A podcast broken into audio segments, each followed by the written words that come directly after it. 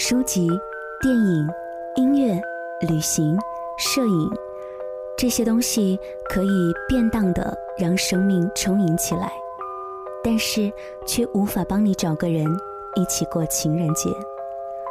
相反的，它们本身还可能是一种障碍，让你长期的卡在一个人的世界里出不来，因为他们从本质上来说，只是在丰富你的个人感知。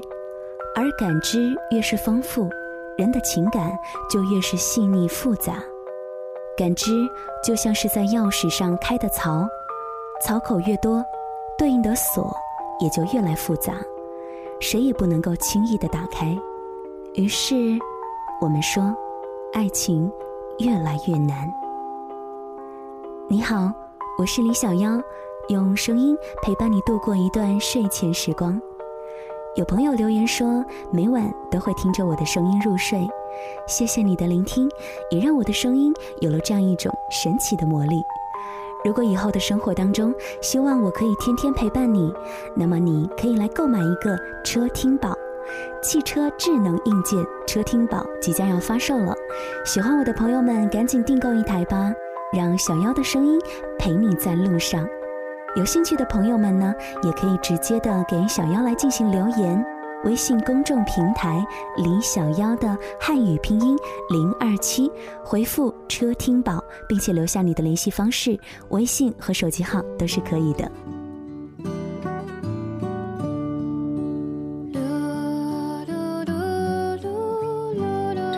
我是一个挺文艺的人，至少骨子里有这样的一个自己，于是呢。离不开音乐、书籍、电影和旅行。今晚想来跟你分享何菜头的文字。你那么文艺，却还是没有爱人。送给那些活在文艺世界里却自得其乐的你。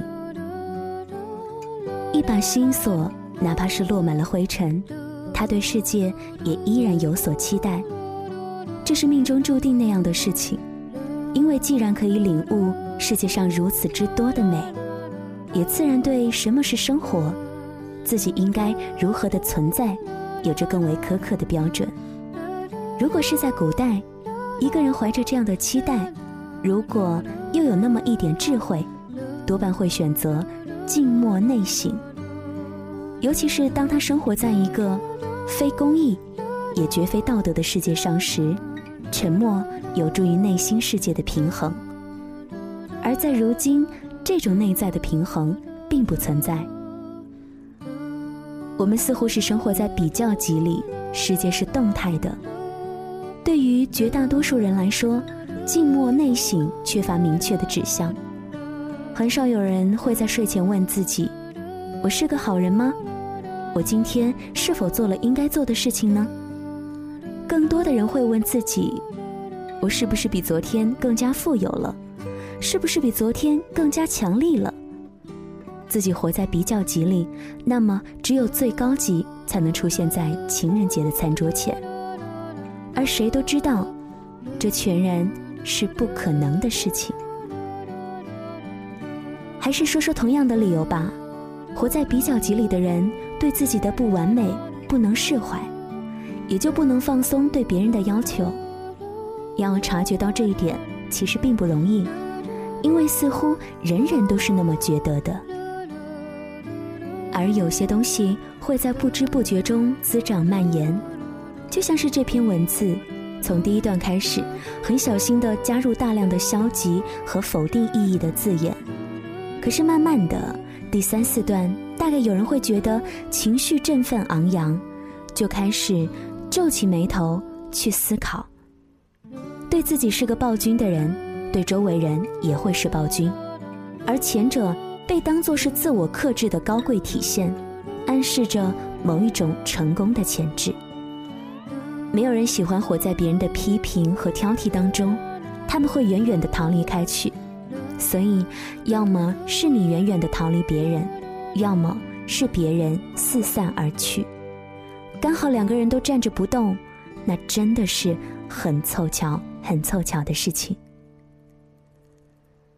读了太多书，看了太多电影，听了太多音乐，走了太多旅程，拍了太多片子的人，在社会里负责讲故事，因为他们的经历使得他们是有故事的人。没有人会主动的否定自己，因此在这些动人的故事里，会反复的言说，感性是好的，复杂细腻的内心是值得推崇和赞美的，这在美学上是好的，因此带来的误解也是巨大的。到底是什么让生活美好起来呢？乞丐经过门口，站在门口的人立即转身取来一个馒头送给他，这是美好的。而这样做的人，只是凭借内心最简单的判断就可以做出决定、产生行为，而不会心潮起伏，念头来回几次，事后含着热泪写下几千字的博文。送馒头这样的事情每天都在发生，但是。人们就是看不到，因为当时大概没有夕阳，也没有天涯，事情很容易从记录先哲智慧的字里行间里掉落下去。所以呢，自己的世界里荒芜一片是有原因的，要么是从来没有意识到自己如此让人畏惧和退避，要么是目光的仰角太过于高远，固执的把爱情这种小事。当做了革命，而幸福纷纷扬扬，琐碎而微小，只有迎着光低下头，才能够察觉到。睡前时光，祝愿我们都能够成为懂得发现微小幸福的人，然后遇到一个跟你同行的人。晚安，武汉，晚安，亲爱的你。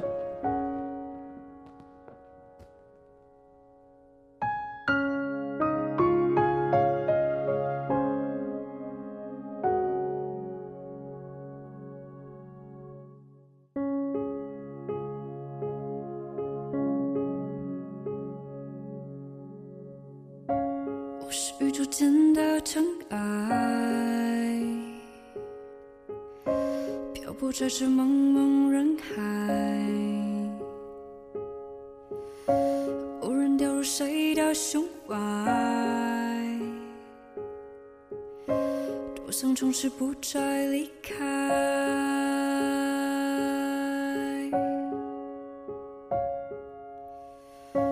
我是宇宙间的尘埃。出道的一种状态，无人称的谁的最爱，多想相信永恒存在。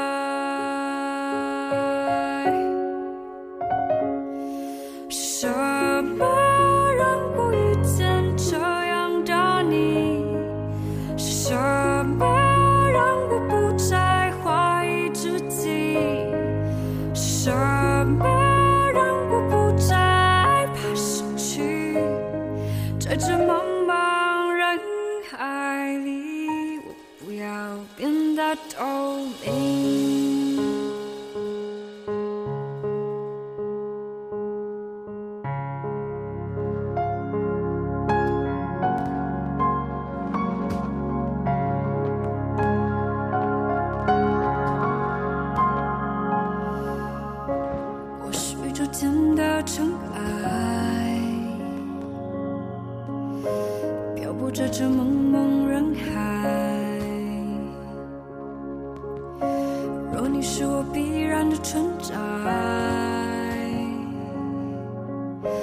多想从此不再离开。